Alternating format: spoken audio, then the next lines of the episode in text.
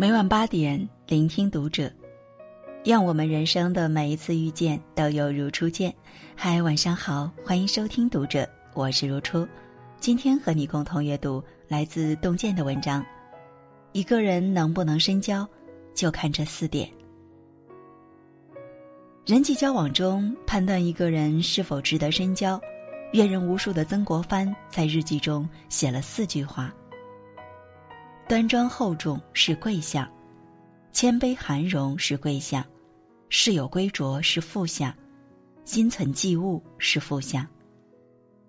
他说：“有这四种品质的人，为人可信，做事靠谱，值得深交。”端庄厚重，《道德经》上说：“大丈夫处其厚，不处其薄。”做事沉着稳重，泰然自若，而不轻佻冒失的人。才能遇到事都保持冷静的头脑、沉着的心态。曾国藩的祖父曾玉平一生没做过官，更没有位极人臣的权利，但在曾玉平的家乡，邻里发生纠纷都愿找曾玉平调解，而曾玉平往往说一不二，人们也都心服口服。这种权威从何而来呢？曾国藩说。是因为祖父做事一向端庄厚重，平日里的品格举止，也赋予他一种值得倚重的影响力。曾国藩学到了祖父这一品质，做事稳稳当当，有条有理。据后人记载，曾国藩行步极厚重，言语迟缓，遇事泰然自若。他说话很慢，走起路来脚步沉稳，说一句是一句。每一次都有一种打动人心的力量。在朝廷做事，一向分得清轻重缓急，待人接物庄重得体，领兵打仗更是慎重缜密。正因如此，时人都爱做曾国藩的幕僚，以与曾国藩交友为荣，有事都向他请教，更愿与他交往处事。思想家吕坤说：“深沉厚重是第一等资质。”磊落豪雄是第二等资质，聪明才辩是第三等资质。所以有人说，做事要找靠谱的人，聪明的人只能聊聊天。与一个沉着冷静、端庄厚重的人为友，既能教会我们为人处事，也能托付大事。谦卑含容，大凡靠谱、值得深交的人。必然是谦逊低调的，无论他人身份贵贱，都会谦卑对待。在中国历史上，有位人们并不熟知却改变了民主革命历史的人物，他就是晚清第一批留洋学生之一，曾救过孙中山命的中国第一外交官欧阳庚。一八九五年，孙中山发动了广州起义，引起了清政府的愤怒，开始四处通缉他。孙中山只好暂避风头，逃到美国檀香山。登岸时需用实名，还要有一人担保，但当时没人愿给落魄的孙中山担保。孙中山走投无路，抱着微茫的希望，给时任美国总领事官欧阳庚去信，请求担保，落款孙文。欧阳庚立即回信道：“孙逸仙先生，听说您要到美国来经商。”我对侨民有保护的责任，请到领馆正常办理入境即可。这信看起来平平无奇，欧阳庚却颇费了一番心思。他暗示孙中山可用孙逸仙一名通关，还安排侨胞在路上护送他。面对正落魄的孙中山，昔日的朋友都不愿帮助他，而身处高危的欧阳庚并没有摆架子，用谦卑的态度。帮他渡过难关，甚至为表尊敬，派自己的表弟廖仲恺给孙中山当助手。一个人是否值得深交，看他对待别人，尤其是弱者时，是否仍能保持谦逊。欧阳庚的不卑不亢，赢得了孙中山的尊敬，两人也结下了深厚友谊。曾国藩曾教导后人，凡事宽处着手。给自己也给别人留下余地，不分对方身份地位，总能以谦卑含容的态度待人，才是一个值得信赖深交的人。事有归着，《尚书大禹谟》中说：“人心为微，道心为微，为精为一，允直绝中。”所谓事有归着，就是答应别人做的事要不苟不懈，有着有落，有始有终。在文坛星灿的民国时代，老舍和许地山的深厚情谊广为流传。一九二四年，两人在伦敦相遇，老舍向许地山请教，希望找到一条适合自己的文学路。作为好友的许地山没有任何犹豫，直接允诺答应。起初，老舍想研究宗教，许地山事无巨细的帮他讲解。一段时间后，老舍仍是个门外汉，没有长足进步。许地山找到老舍说：“选择职业。”重要的是自己兴之所尽。我劝你写小说，你能成为一个小说家。老舍开始是写小说，那时他还是文学小白。许地山常让老舍朗读作品给自己听，听完后又耐心指导，最后还笑着说：“很好的，继续往下写。”一年后，老舍的首部小说《老张的哲学》诞生，许地山又不请自来。鼓励他把小说寄回国内。几天后，一个包裹漂洋万里来到上海，包裹内除了老舍的小说，还有一封许地山亲笔写的推荐信。数月后，这篇处女作成功刊载在《小说月报》上。后来，老舍在文坛成名成家，他回忆说：“没有许先生的帮助，就没有我的今日。”许地山却回应说：“曾允诺之事，必将办妥才是。”对许地山来说，老舍的文学之路本与自己无关，但因一次允诺，他尽心尽力对老舍进行了长达数十年的帮助。曾国藩也在家训中说：“为国家办照例之事，不苟不懈，尽就条理，亦所深愿也。言而有信，善始善终。”每事必有归着，才是一个靠谱的人，一个品质高贵的人。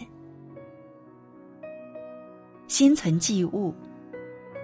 古语说：“达则兼济天下，穷则独善其身。”心存济物，怀着一颗帮助他人、成就他人的心，是善念，也是根植于内心深处的修养。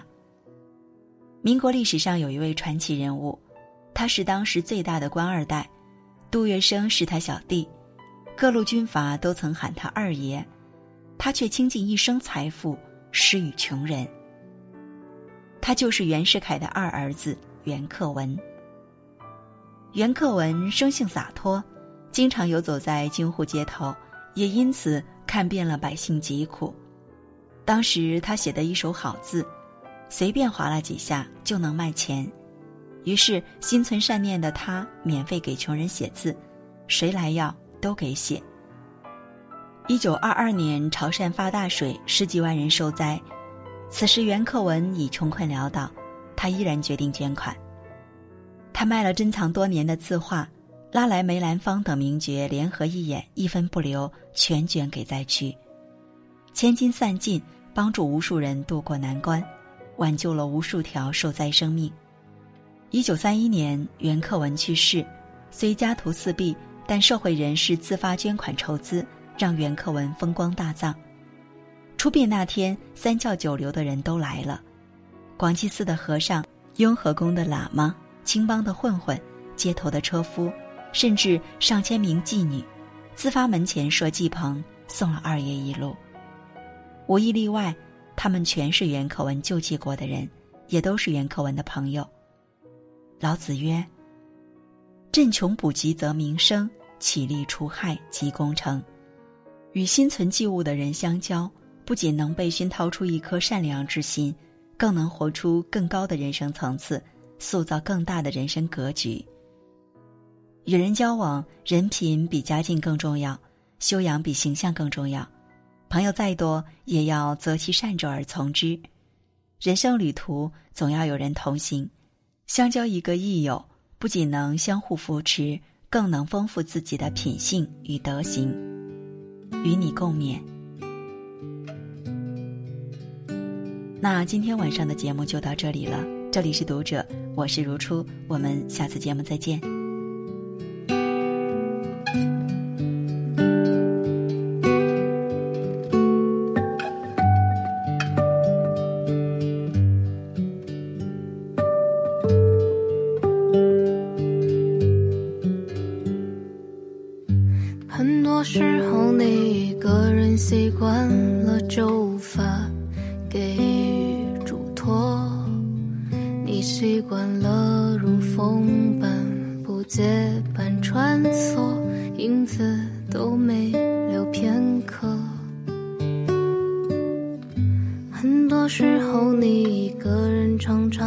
是只考虑一个人的，你独喜怒哀乐。任光阴如何，任光阴如何收割，你就是如此令人神往的角色，在造物主的手中不止一个，锋利中带伴随冷落。你就有如此不可多得的神色，你每种表情无需费力把我俘获，平静里带着谴责，谴责却没有晕火。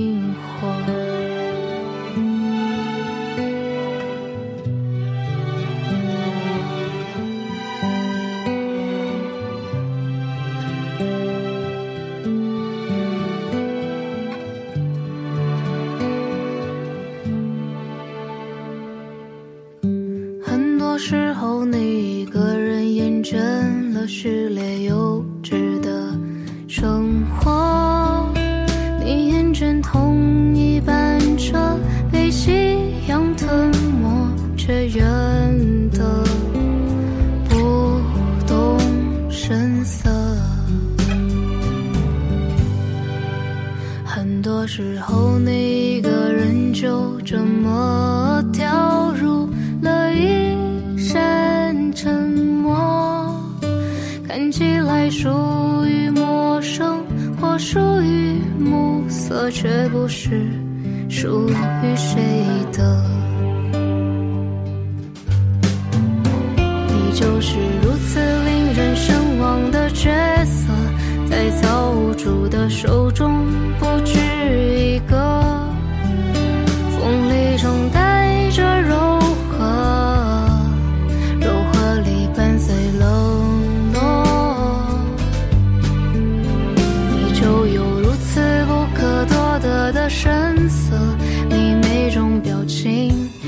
无需费力把我俘获，平静里带着谴责，谴责却没有晕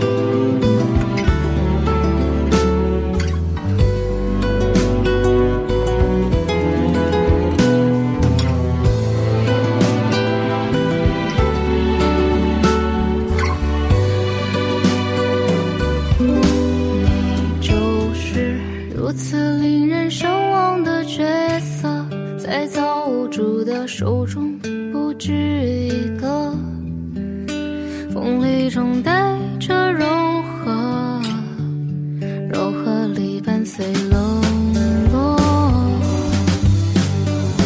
你就有如此不可多得的神色，你每种表情无需费力把我俘获，平静里带着谴责，前奏却没有晕火你告别该有的脆弱你放生无罪的困惑你沿着真心一路上化作蔚然的清澈。